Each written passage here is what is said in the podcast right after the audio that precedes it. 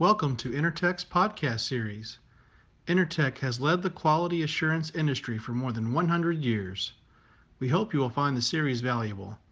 All the videos associated to our podcast are available on our Intertek YouTube channel.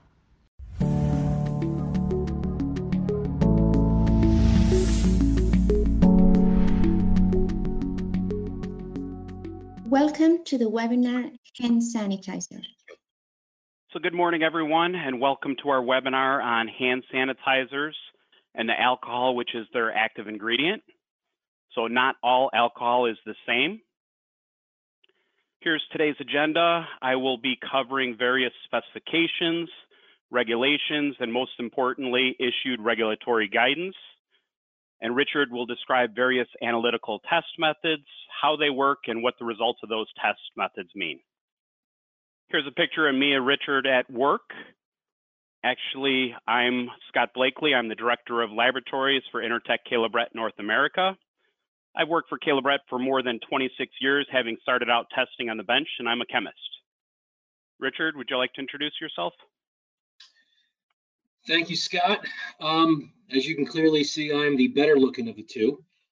Uh, my name is Richard Bomba. I've been with Intertek for the last two years as the Northeast Area Laboratory Manager. Uh, however, I've worked in the petroleum petrochemical laboratory space for the last 16 years in various lab, technical, and operations roles. Um, and uh, welcome to the presentation.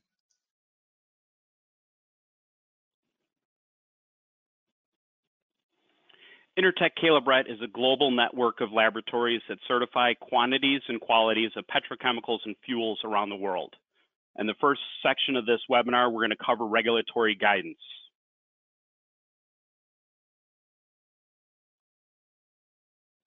The US produces 16 billion gallons of ethanol annually, and it's primarily blended into gasoline as a renewable fuel.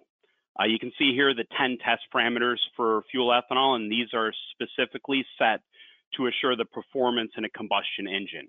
Uh, most importantly is the ethanol and sulfur concentrations, uh, which are mandated by the US EPA, uh, the methanol and water content, which can affect solubility in gasoline, uh, the gum chloride and sulfate, which can lead to deposits and filter clogging, and the acidity and pH that can lead to corrosion.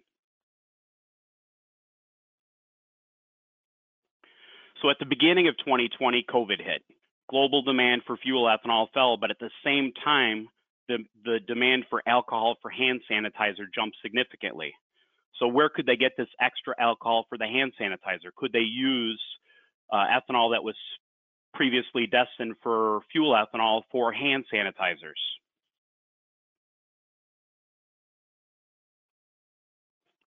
So sorry, there's a lot of information on this slide.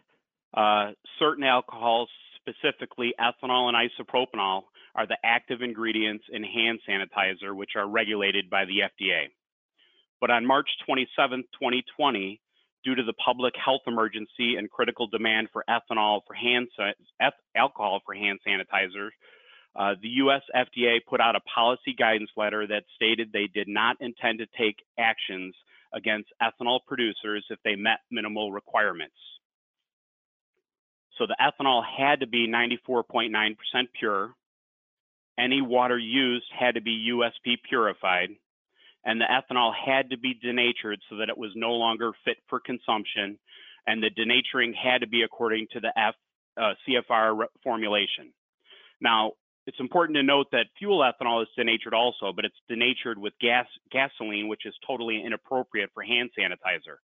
So this pure ethanol that was going to go into hand sanitizer had to be denatured according to the CFR formulation. So now we had the relaxation letter and ethanol producers uh, that were previously registered with the FDA could now put ethanol toward hand sanitizers. But then in April 2020, the FDA recalled 135 different sanitizers uh, not all alcohols are equal. They had found some hand sanitizers contained the wrong alcohol. So while both methanol and propanol are alcohols, they're toxic.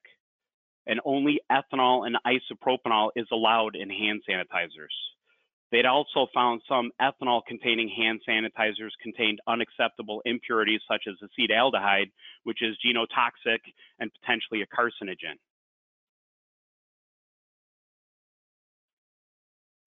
So on June 1st, 2020, the FDA published new guidance, a new guidance policy. All ethanol now had to meet USP or FCC specifications to be used in hand sanitizers. And facilities that normally produce ethanol or technical fuel grade ethanol or technical grade ethanol had to screen them for other potentially harmful impurities.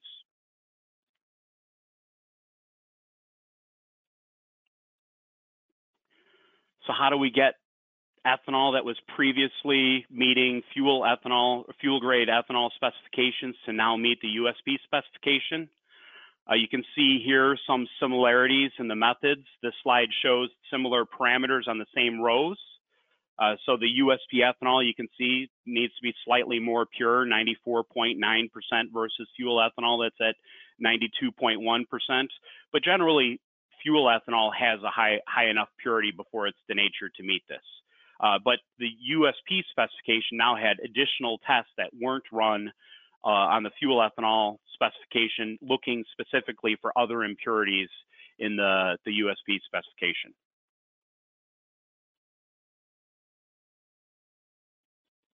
Richard? Thank you, Scott. Um, so yeah, as you can see here, there are a number of similarities as well as major differences between the fuel grade ethanol versus the USP ethanol. As Scott touched upon before in a couple slides back, um, for the fuel grade ethanol, the ethanol and methanol content is determined by gas chromatography. Uh, the methanol content is needed here because methanol can be corrosive to metal components of a fuel system. The washed gum test is performed because gum is the insoluble portion of the alcohol and is unwanted in the fuel delivery system that can clog injectors and fuel filters. Water content must be kept at a minimum since high water can cause the ethanol to actually phase separate from the gasoline it's blended with. Chlorides is corrosive to metals, and sulfates can cause deposits to form in the fuel system, leading to sticky valves and poor engine drivability. Acidity and pH go hand in hand as too much acidity or a low pH can cause corrosion in the fuel system. And sulfur obviously needs to be kept at a minimum in order to comply with the Clean Air Act. Since the end use of fuel grade ethanol is ultimately being blended with gasoline, different specs uh, apply when compared to USP.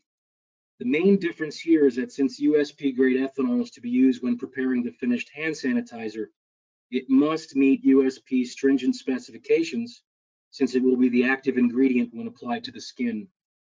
As such, we have a whole new set of rules to follow when analyzing the ethanol.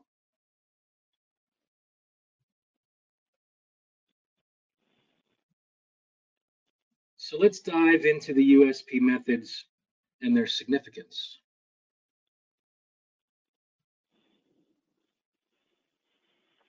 One of the first analytical procedures is an ultraviolet scan. The sample is placed in the instrument and a beam of light is passed through the sample at various wavelengths. A pure, clean ethanol will exhibit a smooth downward sloping curve from beginning to end. Here's an example of a satisfactory UV curve.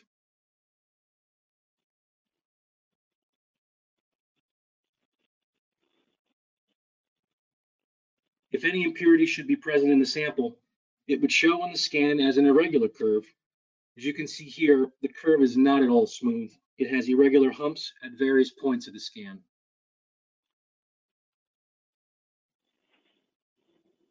The next analytical method here is the infrared scan.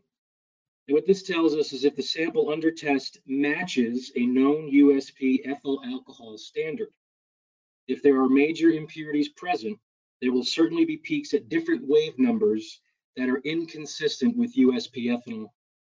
The scan compares the sample under test to that of the standard, and it tells us whether or not it is a match. In essence, it positively identifies the alcohol material.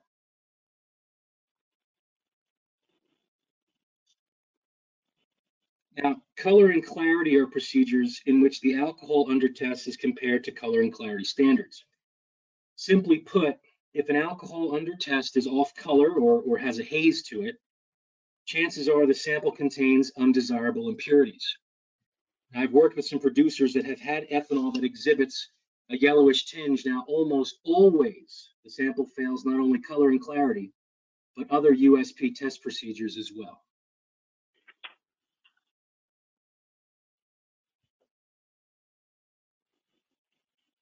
Now, acidity is a test that's shared with fuel ethanol. However, here we need to keep the acidity at a minimum in order to keep the pH balanced. The sample is titrated with an indicator and a base, which is sodium hydroxide. If after adding one milliliter of sodium hydroxide, the solution turns pink, the result is reported as less than 30 microliters per liter, which is passing. However, most, if not all of the suppliers, they want an actual result, of which we can easily calculate the actual value.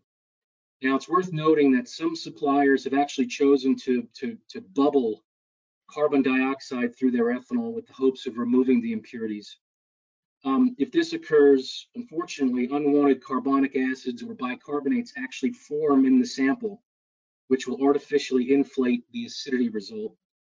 Uh, we'd have to purge the sample being analyzed with nitrogen in order to remove the unwanted carbonics prior to analyzing for the acetic acid.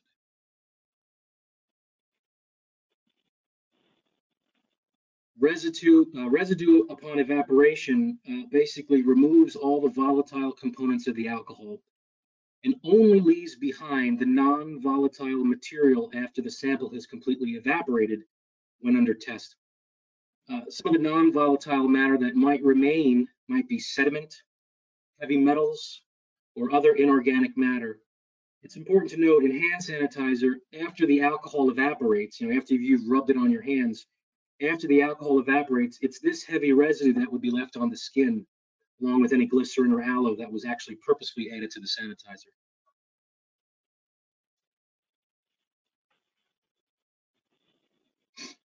The alcohol content uh, is determined by testing the specific gravity of the sample.